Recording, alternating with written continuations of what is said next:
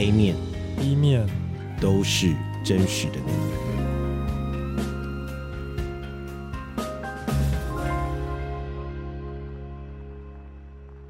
Hello，大家，今天请了一位来宾，本身是一位 Podcaster，也是一位建筑设计师。他高挑挺拔，拥有让人想一亲芳子的外表与身材。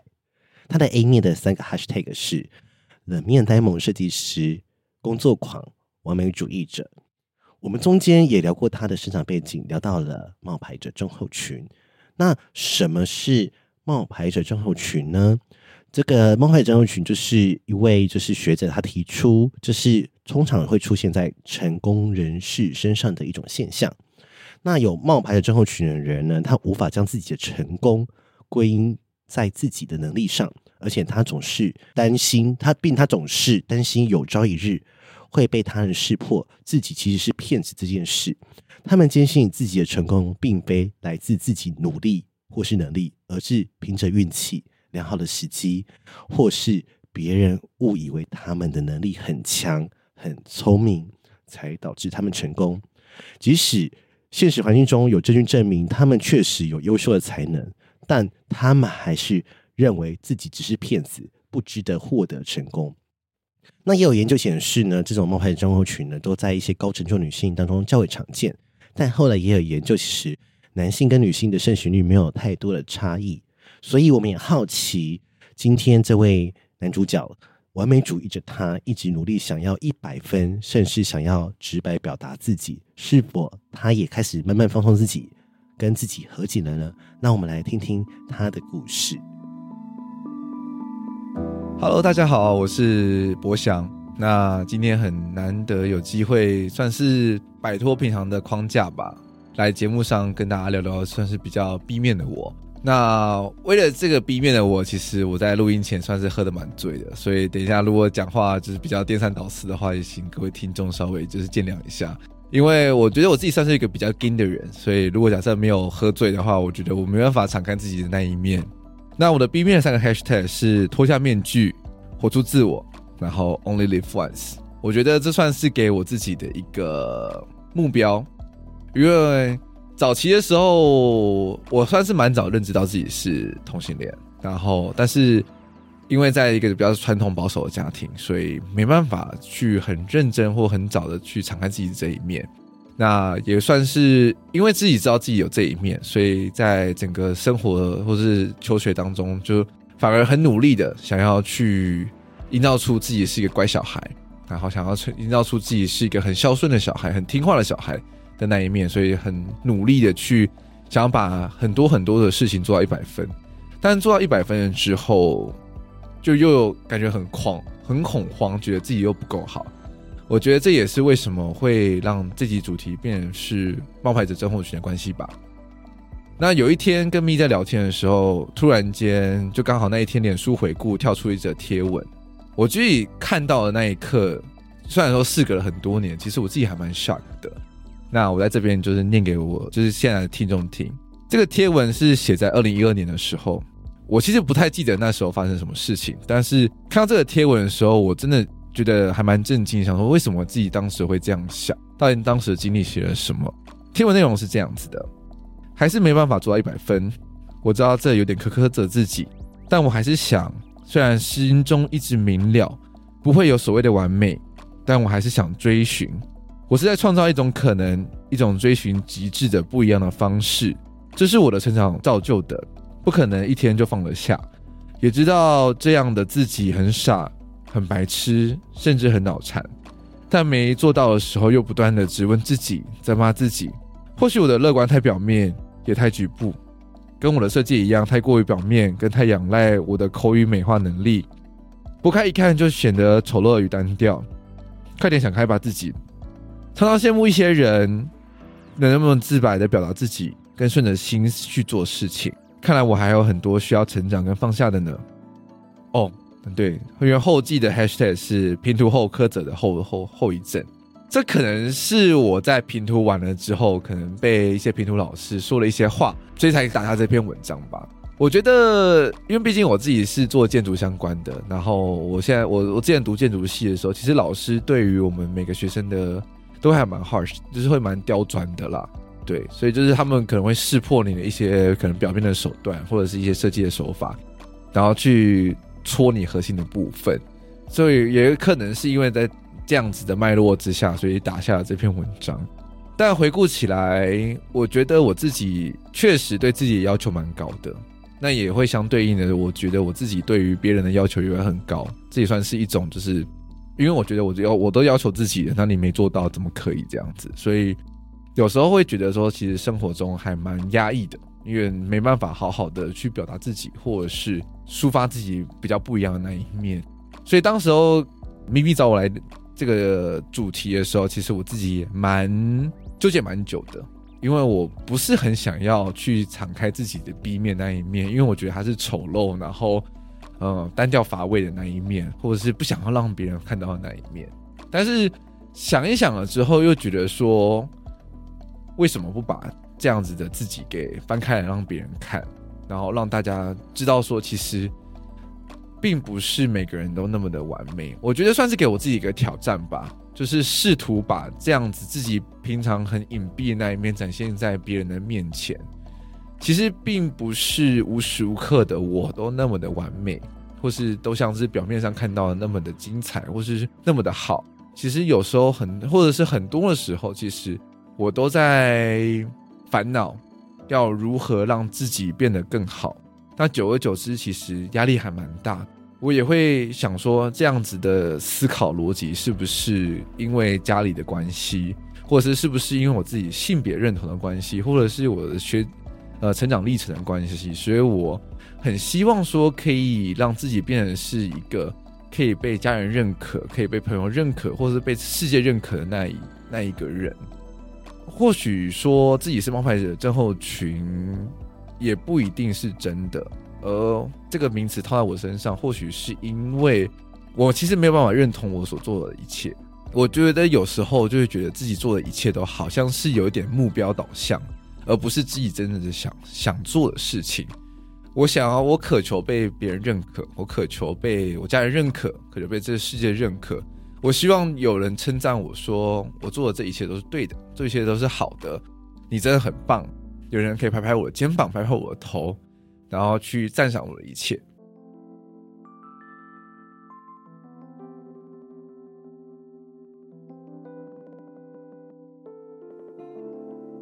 那不知道大家听了翔仔就是他的故事之后，有没有一些共感？因为我相信。我们自己或者是身边的朋友或家人都会有类似的情形。那如果你有买 A 面 B 面月历书，你可以看到它 B 面其实是笼罩在一个塑胶袋里面，但是只有露出脸庞，然后也是呃用力撕开的。因为那个时候我在想这个主题的时候，其实我特别用心，因为就是我想要让大家了解冒牌的症候群，其实我们都在一个。雾的塑胶袋里面，你看它一面是一个光鲜亮丽的一个建筑设计师，然后照片，然后很漂亮的构图。可是它 B 面是当时拍照是全裸没错，但是就是我们把不要全裸，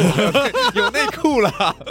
很大包，然后就是套一个塑胶袋。那个时候其实我想要呈现之是，其实他想要努力挣脱这个看不见的膜。那其实我们都有一些看不见的膜，就像。翔仔他想要，其实我觉得我们都想要证明、证明、证明自己。那其实证明自己的背后，一定是我们小时候可能有被贬低过。因为冒牌者症候群，大家会好奇他可能是怎么长大的。比如说，一定是可能可能跟家庭动力有关系，再可能是他的求学经验不是这么的好。那再可更后期会影响到他的职场经验。那我举一些例子来听，就是说，你有可能或许是冒牌者症候群，如果是家庭的话。就是说，很多心理学家都会说，都是因为你的爸妈害，但是其实没有这么的夸张，因为家庭影响是很重要。我举几个例子，大家可以听听看，看你可能你的生活背景可能有类似的遭遇，说你怎么可能考第一名？我看你都没在念书这种话，或者是你真的要去参加比赛，别想了啦，哪轮得到你？乖乖读书比较实在，或或者是说，可能是贬低女性的，说女人家不要去搞那些有的没的，你最好高中念念就给我去工作。弟弟跟哥哥都的学费都还要你出位，这些都是充满着贬低或者是呃压抑一个人成长动力。因为呃卢翔仔他想说的，他是很渴望被称赞，很渴望被认同。那当我们从小长大的环境没有这样子的鼓励或是正向的增强的时候，我们会怀疑自己是不是真的呃不够好，所以因为我不够好，才不值得被爱。那这个是一种贬低方式。那另外一种方式可能就会有点像呃，我这样，我其实我也自己本身有一些证明议题，我想要证明什么？我来自家庭是因为我爸爸妈妈他们没有像我一样读到硕士毕业，可能国中毕业、高中毕业。那我不知道为什么我突然有一个，就像我刚才举的女性例子说，这个家可能需要靠你养，或者是怎么样的。然后我就觉得说，我可能要读到一个成就，去证明说我可以帮忙到这个家。那帮忙到这个家，最后背后是。我才可以值得你们的鼓励，或是值得你们的肯定，或是值得你们的疼爱。这个背后的背景都会这样。那我后来其实有跟小乃聊天，就是说他求学背景其实有遇到一些状况，就是呃，我们可以让小乃讲一下，就说你记得有一个大的考试，后来你没有准备好，然后呃，就一路就有这个标签，然后活到你现在。你可以跟大家分享一下这个故事吗？嗯，因为我自己台中人，所以台中人其实有一个特殊的文化，嗯、就是你在国小升国中的时候，其实我们就面临到一个很大的挑战。我们会就是家长们会要求我们要考，就是类似像是就是那种私校的考试，嗯、对。然后所以那时候其实我们回想起来其实蛮病态的。我们从小五开始就会去考那种像是联考一样的感觉，天哪，就为了进入那个私校。但是我小五考 fail，然后。可想而知嘛，因为毕竟我还没到小六。对，小六考的时候再样 fail。天哪！对，所以从从很早的开始就觉得说，天哪，我自己真的不是读书的料。嗯，但是我后来进了第二志愿嘛，所以就还行。但是我在考高中的时候又再次 fail，因为我家人对我的期待是，其实我他们希望我去可能去一中、二中、台中一中、台中二中之类的，然后再再次 fail。然后哦，因为我刚刚刚录完节目，其实有提到，然后就是因为我考了国中机测之后，其实成绩也没有特别。虽然虽然说还 OK，但是就是没办法进到好的一流的高中。嗯，我还记得就是有一天下午，就是我帮我爸去搬我搬完货，然后就是回家路上，我爸就经过台中高工。但哎、欸，如果是读高职的，不要不要就是别被冒犯。嗯嗯、但是因为我家人就是希望我们家人的价值那个时候家家人价值，对，他就经过台中高中，然后他就说：“你未来就是读这边的。”压力很大。我那时候其实我那那一次回家的时候，我在我自己被我哭了很久，因为我毕竟我从小到大，我爸妈给我的价值观其实就是你一定要读高中，你读高职你就是一个不出团，对，就是他们那时候的价值，对，他是觉得说你会学坏，嗯，不够好这样子，嗯，所以我其实蛮自责自己的，对，但是虽然说我后来读高职，我其实蛮快乐，嗯，对，因为这里也是因为同学啦，然后大家相处的关系，但是。在进去之前，其实哦，也经过了好的一段一一番折腾，就是在一直在质疑自己的能力。嗯，对，所以也或许是这样，所以我在我的人生当中，其实也不断的尝试用各种方式证明自己，不管像是做 podcast，做 podcast，然后或者是在大学的时候做很多社长，做系学会，或做任何各式各样的事情，其实也是想要去证明自己说。我其实很好，对。对，我可以做很多事情，对，而且你都已经努力去做到，比如说你说的会长，因为那个是压力很大的工作，因为你是要接受很多不同的声音嘛，然后，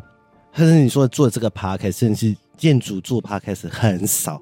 然后甚至我讲难听点说，听的人可能也就只有那一群人，而且听的人可能又可能是专家学者一些大人物，那但是我想问你说。你到现在此时此刻，其实你还没到三十岁，然后你已经有这一番呃，你有不错的工作，然后你还做了 podcast，然后认识了很多人。你到现在还会觉得自己撑不起那个位置，还是说那个不是那个是我侥幸来的吗？还是说那还是说那是觉得是说那个真的是我一步一步我努力啊，我肯定我自己这样子？你会你会是怎么想？其实白天的时候，就是还有理智的时候。我会这样想，没错。但是在夜深人静的时候，有时候自己一个人的时候，其实也还是会质疑自己，会觉得说，我的能力怎么到那边吗？我的 podcast 有办法经营起来？嗯，是不是刚好在刚好在浪头上，或是自己的，或是刚好是幸运被别人看到这样子？对，所以我觉得我自己到现在为止都还在一个处理阶段，尝试、嗯、去，我 常常在说服自己了。嗯，对，觉得还在这个跟这个共处当中，因为对我来说，对，就是说我自己本人，因为我跟你认识了一段时间，就是我我如果认识你的话，我会不会觉得你像是一个不到三十岁的，我们说小朋友嘛，我会觉得你是一个。可能年纪跟我差不多的人，就是你所展现的气质啊，或者是呃你对待朋友的方式，还有说呃我看见你的努力，或者是呃甚至你不只是努力在你的事业上，比如说你的生活上啊，你也去运动啊、健身啊，然后很努力的去展现多重的你，然后我都会觉得说天哪，这个人一定很多人喜欢，然后很多追求者。然后后来在辗转聊天，在他说：“天哪，竟然你都觉得自己不够好，因为我偶然在你们家看到一本书，就是《冒牌者症》，所以我在说：哎，你怎么会买这一本？因为通常不会有人突然去买，跟觉得好像我觉得跟你没有什么连接关系的书了，所以才了解到说：哦，原来天哪，你还是我所看见的那些你光鲜亮丽，都是呃你一步一步然后努力走出来。”那我会觉得说，其实今天冒牌症候群是，你也知道，其实自己真的很努力的，但是你就觉得好像永远都到不了那一个坎。那你觉得会不会是，如果你今天做这些，我不知道你现在你的家人，因为有可能源头，我不觉得，我我觉得觉得源头可能就是你的母亲、父亲这样子。他们现在知道说你有在做，举例比如说 podcast，或者说你生活很好，还是他们已经跟你以前的态度不一样？因为以前那种升学主义到你现在，因为你也算是一个建筑设计师的，对，那他们现在还会觉得你不够好吗？还是觉得说，嗯，还是会跟以前用一样的态度在要求你吗？还是已经松动了？嗯，我觉得我不确定他们怎么想。但是我觉得，其实我内心中对他们一直都有一种亏欠的感觉，因为我不是他们理想中的儿子。嗯，对，因为毕竟我的性向或是我的求学经历也好，嗯，对我自己会，我没有认真跟他们聊过，但是我自己会觉得亏欠他们，给他们一个这样没有个交代吗？就是比较不那么一般的孩子。嗯，对。虽然说我也跟他们出轨了，但是他们并不认同我的性向或者是我的还在挣扎中。对，所以说我觉得我会做那么多事情，努力那么多，一部分也是想要去证明自己，或者是证明给他们看，说虽然说我跟别人不太一样，嗯、但是我可也可以一样好，或是比其他人更好。真的耶，真的是像我们刚才节目讲典型的。冒牌的生活群，对对，就是因为就是想要得到父母的肯定，会说我不用让你们担心，对，我就算是同性恋，或是我的求学经历可能没有你们想要的感觉，我但我现在其实还是过得很好。你会不会未来想要尝试？因为我觉得你已经做了一个很多呃同志族群不敢做的事，就是出轨。对，这个比你跟。讲他们讲冒牌的症候群更难啊！我觉得对我们来说，就因为我跟纯纯也都还没有正式出轨，对我们来说，我觉得出轨这件事比你做你觉得自己不够好，或者是问题还要更难。所以我觉得你你要不要反过来说，其实你已经做了一个最难的一步，就是你最 care 的那个点，你身份身份最难。那是因为你就觉得你内心或许深层里面还是觉得这个身份 something wrong 不对劲，不符合他们的期待。那是不是可以朝这个方面去尝试，让自己松动一下，或者是舒服一下，让其实没有这么的难，因为你已经做了最难的一件事情。那工作或者是努力，这些都是像马拉松一样，因为不是短跑嘛，就是像我小时候功课也很好，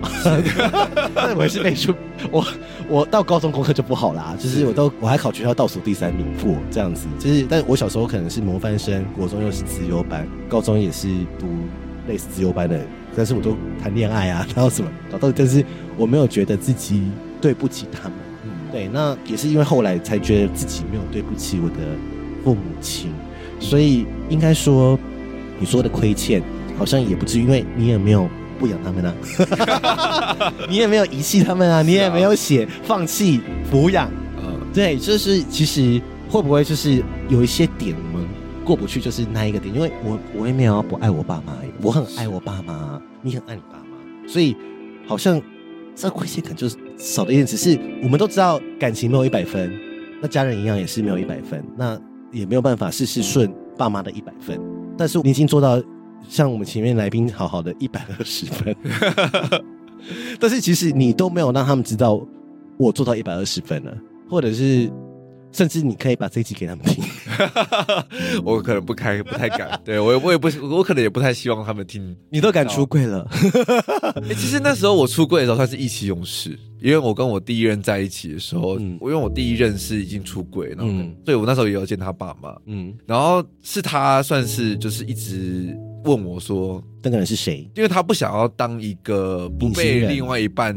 家人接受的对象，所以他就一直问我说：“为什么你不跟你家人说？”嗯，就他觉得自己不被你认可了。对对对对对，所以你在身上看到他的影子，看到自己的影子。对，所以所以那时候也是一时脑冲，嗯、就是要当兵前的时候，就有一次回家，然后就刚好我妈又问我，她好像看过某个新闻。那天有喝酒吗？没有，那天没有，那天那那天其实超级清醒的。那那天就是真的是意气用事。就我妈看了某个新闻，然后她就问我说：“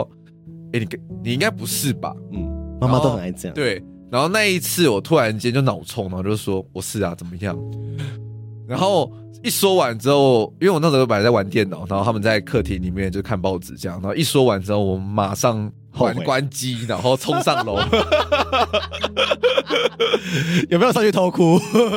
我上去其实不是哭，我是很紧张，嗯、我很怕他们来找我聊天，讲、嗯、讲什么事情。嗯、然后后来就是是我妈经过几个小时之后，然后上来找我，然后跟我。讲了一下事情，这样，但是就是讲完之后，其实也是经过了一番折腾啊，就是因为毕竟家人不接受嘛。那时候我去当兵了，其实某种程度上算是就是把他们关进柜子里面，就让他们自己默默思考、默默承受，这样其实也算是有点自私。对，但是然后就有时候我爸就会打电话来，然后就跟我说什么哦，妈妈很伤心啊，妈妈头发都白了，对，然后妈妈把头发也都剪了这样子，然后那时候反而其实我我很难受啦，对啊。就是因为对我来说，就算是另外一种打击吧，就觉得说又让，让他们失望了，对，又让他们失望了这样子。但其实没有啊，就是你你就是说，如果朝一个方向的说，如果我们不是让失望，只是说我我们要做的应该是让他们更理解，对。但是很，因为我们在这样的背景长大的时候，其实我们不太会去跟你愿意跟朋友讲这些东西，对。但是你却不愿意跟。很难跟爸妈开口，因为他们毕竟是权威者。啊对啊，在这个时代，嗯，他们都说你怎样，你怎样，你怎样，你怎样，你这样你才可以得到我的爱。嗯，你做到了，考上台中一中了，你考上你小五考上什么学校了，你爱女生了，嗯，好，你你就可以得到我的爱，那个认可这样。对对，所以某个层面，你就是缺少的他们的肯定。对，但是你说他没有爱你们，也也没有，也不是没有。对对对，但是就是那个那个关卡就是很很深，然后影响到你。你看，你快快，你现在二八二九了，这样，就是这么的多年。但是我觉得快了，就是透过这一次的节目，就是至少你愿意讲出来，然后呃，我觉得展现脆弱，就来、uh. 展现脆弱是一件很很难的第一步。那如果你今天是愿意展现脆弱，你讲出来了，然后。你身边的资源，甚至你还愿意上节目来讨论这件事的时候，你会得到一些能量嘛？因为你讲出来，你就会整理；你愿意讲，你就愿意整理；你有整理，就会有答案。是，所以我觉得大家可以透过这个方式。如果你今天也跟常常一样是冒牌的症候群，然后你可能是个完美主义者，你甚至是个高敏感的内向者、低自尊者的话，我觉得你可以去好好的想想，为什么你今天。会有这样子的想法，因为想仔，你到前面刚刚讲的每一字每一句都是冒牌者症候群的经典，经典，对对，经典，所以可以去想想说，我们为什么可以会有这样？至少我们知道说，可能是出现在呃我小时候我的原生家庭，那可能因为原生家庭带给你，我不知道你会不会因为在你的感情里面，或者是你的事业，你也会有这样的状况吗？我觉得会比较积极阴影了，嗯，尤其是在事业上，嗯、就是会很急着去证明自己，嗯，也会很希望得到就是公司啊、上司的认可，这样、嗯、是 promotion，对我是我是 pro，对，就是你们应该要认可我，嗯、你们对。不对？然后就有时候看到一些同事可能就是表现的不太专业的时候，嗯、就是会有这种苛责的心态，或者是会有种竞争的心态，嗯、会觉得说你们怎么可以这样做事情，嗯、或者是干他好强哦，嗯，好讨厌这样子。但竞争是好的啦，是啊，是啊，对对。但是如果苛责自己，真的会觉得会很辛苦哎。对啊，就是有时候也会想说，他怎么可以这么棒？他怎么那么棒呢？我我好废这样子。但。某个层面或许也是个动力，也是啊，也是啊。对对对对，在如果这个，我觉得我不知道，因为对我来说，就是如果冒牌者症候群应用在我的职场上的话，它是我如果现在回头，就因为我三十六岁，我大你好几岁，然后就回头去看我在您这个年纪的时候，我也是想要急着证明自己。然后当然我也因为那些自以为的枷锁，对，让我走到今天这个位置，就是说。你说不好吗？也没有，但是我觉得是因为我后面可能因为做收不离的关系，是，然后因为做这些专题，我觉察到自己的问题，对，不然其实我可能到现在还是在二十九岁那个时候的我，就是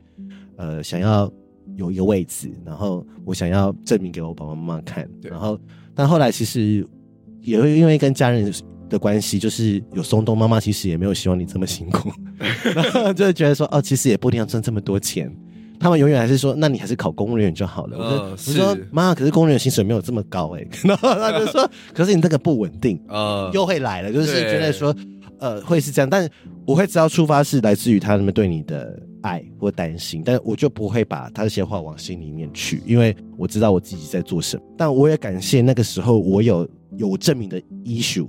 然后让我走到今天这个。第一步就是说，我至少我不是炫耀说，至少我现在找工作我不用靠一零四，对，对我可能有你说的人脉、猎头、嗯、人脉这样子，然后不一定都是好的工作，但是至少说我有被肯定了，我我是我会是呃被选择的那一群人，或者是我有会先说我来选择工作了，因为是。今天是看我要不要去，但不是说我这样很拽，我什么是我可以拿回一些控制权回来，那我是在工作上我是感谢冒牌者症候群的，但是。回到人身上的时候，我会觉得这一路来很辛苦，但是我花了五六年的时间才理解到说，其实，呃，我不用去证明这些，我还是值得被爱，因为我看似失去了可能 maybe 一段感情，我看见失去好像一份工作或者是一个家人，但是因为失去了这些东西，我得到身边很多人对我的关心，对，而且我以前会觉得别人对我关心是一种羞辱，好，就是这样。我怎么会让你们担心了？对，呃，我怎么会让朋友担心的？所以也因为做节目的关系，有些人甚至跟纯纯聊天的时候，才发现啊，我就是一个，我们都知道我是个目标导向的，我就是看数字，所以对，后来就觉得，嗯、啊，好像也不用这样子，因为那又如何？对，我可能明天就不在了。那但是如果我的做的这个节目有贡献或帮助到别人，那我觉得这个价值更大。那我就觉得，啊，我的使命或许是来做这个节目，然后。分享给你，就像你做的这个节目，让很多人认识了建筑，或者是，是呃，甚至一些后辈，因为帮助到一个人跟帮助到一百个人的价值是一样的。对，对我来说，所以够免之，就是你的节目帮助，就像一个人，甚至是跟我帮助到一百个人、一千个人都是一样的。嗯、对啊，所以我们都是有贡献，我们都是，是呃。值得被爱的，哎、欸，但必须老实说，我觉得我跟我家人出柜之后，我觉得有某个枷锁解开了，就至少我自己内心中的某个枷锁解开了，嗯、我开始可以比较真实的面对自己，嗯、因为确实在那之前，我都戴着某种面具。嗯，你终于把面具拿下来了。对。就至少说我在他们面前可以比较坦然，而不用就是一味的装乖这样。就像你 B 面一样，虽虽然全身都有有很像保险套的塑胶袋，但是脸上是没有的哦。所以我我觉得我稍在那之后，其实活得比较坦然，然后慢慢的可以去更进一步的去认识自己，然后接触自己的内心。在那之前我，我我其实不太敢去接触这一块。所以你觉得关键还是在最心里最弱的那一块，愿意讲出来吗？对，我觉得讲出来之后。有种舒坦的感觉，嗯，然后可以真正的开始尝试认识自己。没错，就是哎，欸、这是我。对，但是我也必须在这边奉告，就是在没有经济稳定之前，不要做这件事情。是，因为那时候我在当兵的时候，其实每个月走六千块嘛。然后，其实出柜的时候，然后我我爸妈就把我断经院了，所以其实活得很辛苦。天啊，你爸妈断你经院了，这段好可怕，要剪掉吗？那故事有点可怕，可以随随便你们。对，对，反正就那那那一年其实活得很辛苦了，因为毕竟我当时候的另一半在台北，然后我在高雄当兵，然后所以我就是就是那六千块基本上就是高铁费。然后就去住人家吃人家用他的，然后用其他用 body pay，对，所以还是要剪掉吗？不要，不用了，开玩笑的。没某种程度上来说，对啦，就是去变成说去住他家，然后吃他爸妈煮的东西，然后就是生活在他家家家这样子。对啊，那我觉得你那时候男友是给你情绪勒索，就是他要你一定要在你家人面前出轨啊。会不会有这样想？还是你会感谢他？我当时候其实有这样想，但是我后来从现，就是我现在刚刚分，就是分手那么多年之后回看之后，其实有点感谢他。嗯，对，因为那个转折，因为确实就是因为他让我说了之后，我比较坦然的面对自己。对，对啊，失去才会得到。对。大家记得这句话，但是确实当时候时机点并不是很好，那个时候可能会很难过。当时候时机点真的不好，必须老是现在这个时间点，但是必须老实说。所以，我们是不是要鼓励听众说，就是有时候你在很痛苦的时候，如果你你就想说，那一年后的我会怎么样，或是三年后的我会怎么样，那你就回去看这些，其实会觉得好像也没有什么，但当下其实是很愤怒。好难过，走不出来的。对啊，当时其实很纠结啊，就觉得说我干嘛，我干嘛讲啊，然后让他让我让我自己的爸妈那么痛苦，那么辛苦。你看现在还可以来上节目讲这些，还可以拍我爸妈不要听到了，还可以拍妹妹的照片，还可以拍很多大包照。不要 我们希望这是冒牌者症候群的人，就是你可能到今天才听到什么叫冒牌者症候群的话，如果你跟祥仔或是我们刚刚节目提到的一些。有你觉得好像好像我好像我好像我，你可以去 Google 这个字，那甚至有书籍可以去看，然后你可以去觉察这一切，说我这一切努力是为了什么？哎、嗯欸，有时候会这样子嘛？对，我我干嘛这么累？但必须老实说，就是也不要苛责自己，你是就是，对对，就确实我们那那那那就是因为我们过去，所以养成你现在自己就是。有这样子冒牌者症候群的状况，对，不要觉得这个是怎么样，但它并不是什么坏的事情，没错，对，它某种程度上就是你自己对自己的的认同或者是成长的方式，它也会变成是一种你往后往未来的一种成长的动力跟养分，所以它并不是全然的坏，对啊，就像我刚刚说的，就是 二十九岁那年跟三十六岁 是不一样的，对，可是那时候我会觉得很很辛苦，对。对，那但是。如果你现在还是觉得哇，我活到我怎么觉得这二十年来都这么辛苦的话，或许可以转个念，换个方式，然后去觉察自己。因为我觉得觉察自己通常都是在失去的那一刻，哦，是发现的。然后或者是呃，有时候要把自己觉得最弱的那一面展现出来或讲出来的话，你会你会得到答案，你会很开心。对，然后你会觉得哦，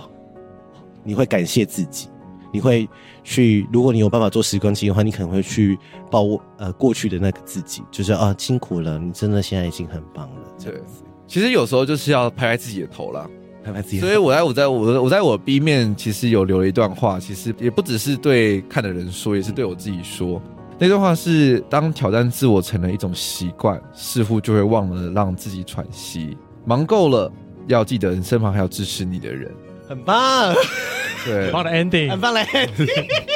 对啊，这这必须老实说，因为我觉得我们身为冒牌者症候群，其实很多时候其实都在苛责自己。嗯，然后，所以我今年对自己的一个很大的目标，其实也是学习休息。嗯，就是不要再让自己的生活就是被不管工作、被任何的一切给充满，而是开始认识自己，开始学习跟自己独相处，嗯，开始去对自己好，嗯，然后去尝试自己任何想要尝试的事情。对，很棒。好，那我们今天的 A 面 B 面就到这边。嗯，然后如果就是我们会把一些呃冒牌者症候群的书啊，然后还有翔仔的 Podcast，还有他个人 IG，放在这边就知道就是他多大包。没有，我的我的我的 IG 没有我的大包照，不要这样，我们轻松一点，因为我们后我们未来 A 面 B 面还有四集。对，会跟以前的走向有点不太一样，因为这应该是最辛苦的一个系列了。嗯，这是呃关于自己的觉察的结束了，结束了。对，因为前面四集是讲失去，后面四集是讲认识自己。嗯，那在后面四集我们会用比较不一样的方式，可能他们四个人可能都过蛮好的吧。你说还没录的那四个吗？好可恶啊！什么意思？好羡慕开，玩笑的啦，开玩笑的，爱 开玩笑。那就是很感谢你今天的收听。那如果你对 A 面 B 面特辑有一些省思或者反省的话，可以留言给我们，或是在我们 Apple Podcast 留言。那如果你还想买月历的话，很抱歉已经买不到了，你可以去。论坛去说看看，或虾皮们。题外话一下，就是有人就是为了找 A 面 B 面的月历，还去 T T 一零六九留言，在用。的，真的，真的。还有人在用，是不是？对，而且那个听众，如果你有听到这一集的话，麻烦再私讯一下地址，我这边还有一本可以寄给你。对对对，如果你还想要的话，那不好意思，再去 T T 一零六看有没有割爱喽。对，绝版哦，谢谢，谢谢大家，谢谢祥仔，谢谢祥仔，谢谢咪咪，谢谢纯纯，拜拜，拜拜。